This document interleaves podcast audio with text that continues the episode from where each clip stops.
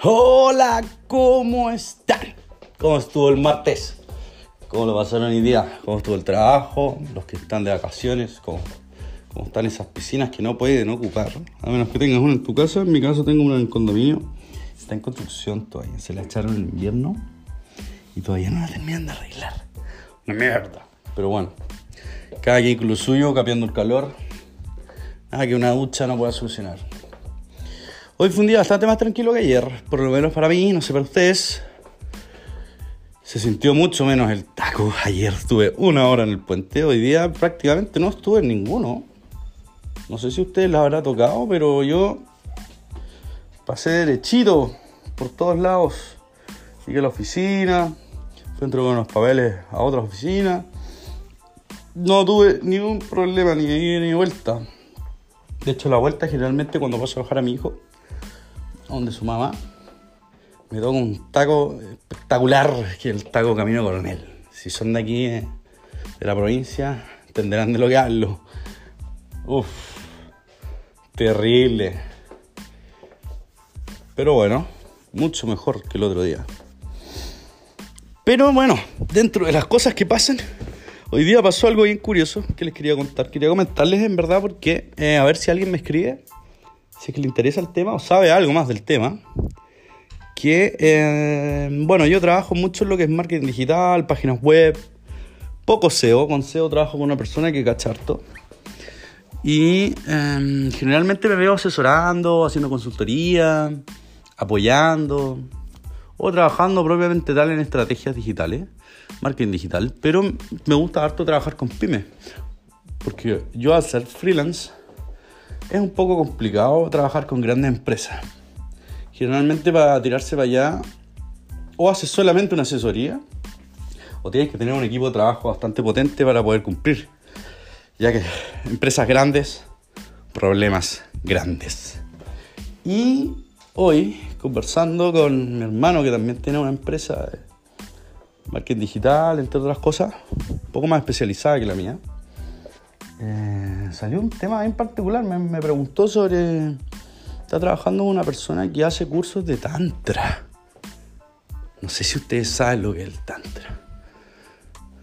Algunas personas dirán que es una filosofía, una religión oriental, ahí como por la India que se divide en dos cosas. Hay algunos que trabajan más uno, otros que trabajan más otra. La verdad no lo he estudiado tanto para saber cuál es la más antigua o la más popular. Pero eh, ambas tienen, tratan cosas de la sexualidad de la persona, tanto a nivel espiritual como a nivel físico. Y una trabaja lo que es la potencia, el mejorar, el potenciar. Y otra se dedica a trabajar más que nada los problemas hay una leve diferencia entre una y la otra. No sé si la notan. Yo de repente quiero mejorar algo, no porque esté malo, sino porque quiero ser mejor. Y la otra es netamente tengo un problema. Y necesito trabajarlo en la medicina tradicional. No me va a ayudar. Medicina tradicional me refiero al área de la salud, pero dejando de lado el área mental, más que nada enfocado al área fisiológica. Tratamientos fisiológicos, remedios, esas cosas. Y dentro de la conversación, dentro de una de las tantas cosas que noté de la conversación, es el hecho de que mm, generalmente uno va a este tipo, le digo medicina alternativa, netamente porque no, no está instalado la medicina tradicional. Nada más que por eso, no que, que no se ofenda a nadie, que esté bien ligado al área. Y generalmente uno tiende a, asistir a estas cosas cuando la tradicional falla. O sea, yo voy al doctor, me chequean, me dicen no tiene ningún problema. Y ahí empiezo a pensar, oye, ya, pues, eh, tengo que ir al psicólogo. O tengo que ir a, a alguna de estas terapias alternativas. En este caso, unos cursitos de tantra todo el tema partió porque esta persona trabaja vendiendo cursos de Tantra. Y la pregunta que se nos vino a la cabeza era cómo enfocar esto, cómo enfocarlo para venderlo, porque en el fondo eso es lo que quieren, quieren vender este tipo de terapia a través de cursos que las personas aprendan a trabajar consigo mismas y aprendan a trabajar con su sexualidad, a resolver sus problemas, a mejorarlos, o sea, no mejorar los problemas, a mejorar su vida sexual, entre miles de otras cosas que puedes hacer a través de, la espiritualidad tántrica, por ponerlo así. Y me llamó mucho la atención porque está bastante complicado. ¿Cómo creas una publicidad para vender esto? ¿Te enfocas en el problema? ¿O te enfocas en potenciar lo que ya hay? ¿Quién es tu público objetivo? Obviamente, esta persona lleva mucho tiempo trabajando en esto, pero las dos son las mismas. Tanto las de él como las de nosotros. ¿Para dónde se enfoca la estrategia? me parece increíblemente interesante.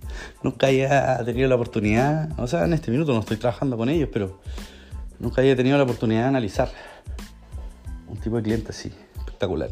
Me encanta. Me encanta la vida digital. Hay de todo. Todos quieren vender algo y todo se puede vender. Y fue bastante curioso. Entonces, si alguien de aquí llega a escuchar y cacha algo del tema, me encantaría poder eh, su opinión si quiere mandar unos links para leer, si quiere conversar del tema, si está haciendo algo parecido. Conversemos, pues, coméntenlo o me mandan mensaje directo a través de Instagram, enrique.pgs, para poder hablar más en profundidad del tema. En una de esas la podemos, podemos tomarlo eh, ya de mejor forma en un podcast formal que hablemos netamente de eso. Lo cual no estaría malo. A mí por lo menos me parece interesante. No sé qué les parece a ustedes. Y bueno, con lo que pasó hoy día, un día bastante tranquilo. Sí tuve unos problemitas, pero eso va enfocado netamente a lo que les voy a comentar ahora. Que son tres tips. En verdad no son tips. Esta esto es trucos. Estos son tres trucos psicológicos que tú puedes aplicar para poder huir. Huir en no sé cómo decirlo de mejor forma, para poder escaparte de una conversación incómoda. O para hacer menos incómoda una conversación incómoda. Tres trucos psicológicos. Bueno, vamos con el primero.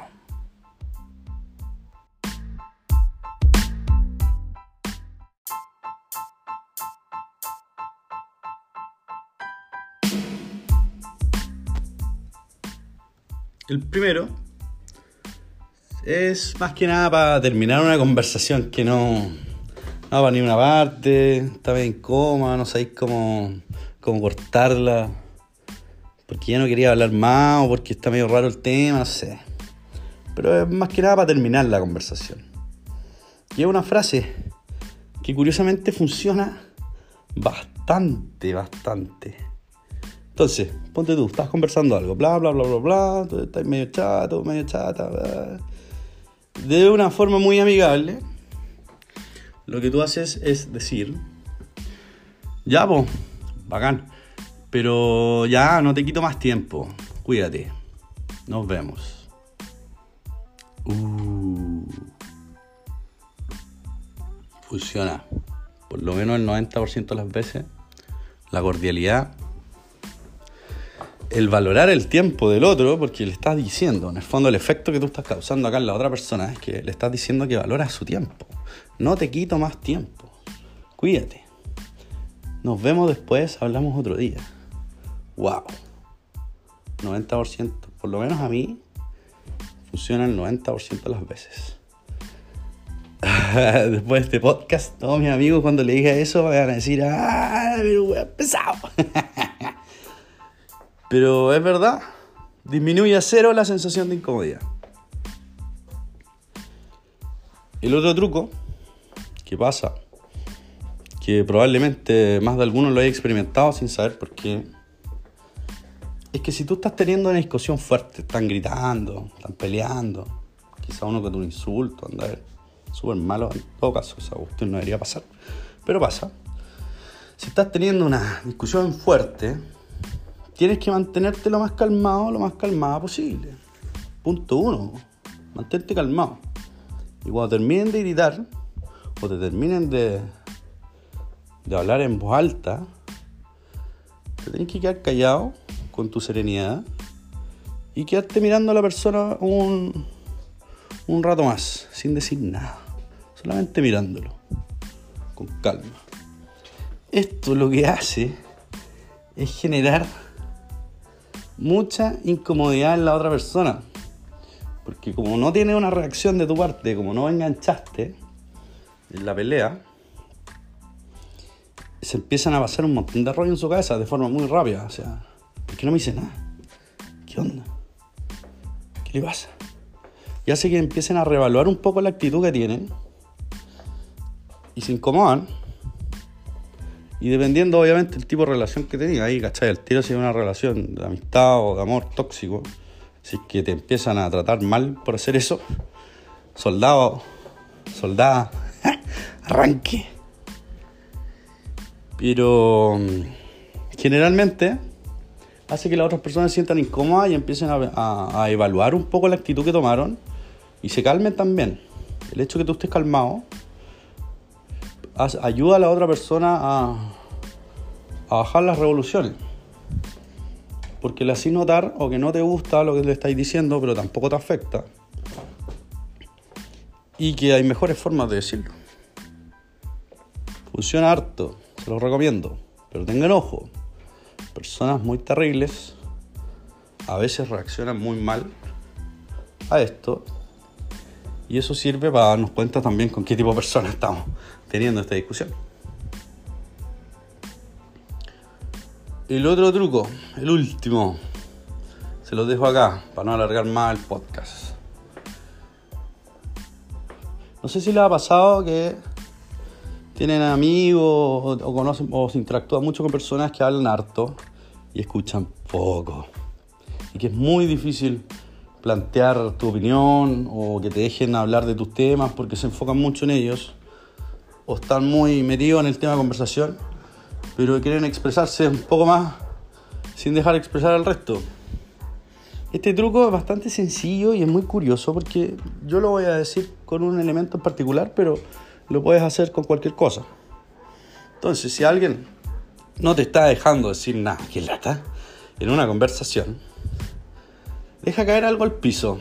Puede ser un lápiz, un encendedor, Ojalá no algo que se quiere, porque si no hay que la embarrada y que limpiar después.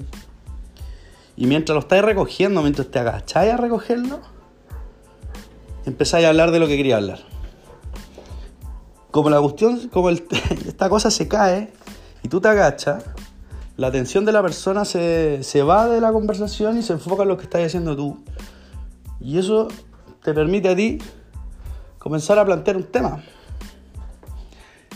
y haciendo que tu interrupción sea cero incómoda. pasó algo entre medio, se descolocó y empezaste tú a hablar de eso. En el fondo lo, lo, interrumpiste sin que se dieran cuenta. de una forma amigable, de una forma que no se nota, de una forma que permite que la conversación fluya sin tener que, entrar a parar el carro y ya, pues déjame hablar a mí. No, no es la idea. La idea es que las conversaciones fluyan. Eso lo hace más interesante. Y ahí están pues, tres trucos bastante simples que te van a ayudar en cualquier tipo de conversación. Las dos primeras enfocadas, bueno, la primera enfocada a terminar una conversación, la segunda a controlar una situación un poco agresiva. Y la tercera es cuando no te dejan hablar y tú también tenés algo que decir al respecto. No sé qué les parece. A mí, por un lado, me encanta la psicología porque siempre sale con estas cosas que te permiten, yo más que usarlas, para lograr el objetivo que les acabo de comentar. Me gusta usarlas harto para ver si funciona o no y ver la, cómo, cómo pasa en la vida real, porque yo se lo estoy contando ahora. Ustedes me pueden encontrar mucha razón o poca, pero si la practican y, les resulta, es bastante curioso cómo funciona la mente. Muy interesante. Me encanta la psicología. Entonces, eso es por hoy. Fue un día bastante corto. En verdad se me hizo bastante corto. Y les quería comentar un poco lo otro. Ojalá que alguien enganche con el tema. Sería bastante interesante hablar del Tantra, involucrarlo un poco. No tanto por la filosofía del Tantra, sino que si yo trabajo esto, ¿cómo puedo potenciar mi negocio? ¿Cómo puedo vender cursos? ¿Cómo puedo vender talleres? Ese tipo de cosas. Y bueno, también si quieren saber más truquitos mentales, escríbanme, comenten, compartan este post, este podcast. Me ayudarían bastante, se lo agradecería mucho y como siempre, estoy ultra, súper, infinitamente agradecido de que ya te hayas tomado tu tiempo para escuchar este segundo capítulo de esta serie de, de podcast de Tenemos que hablar.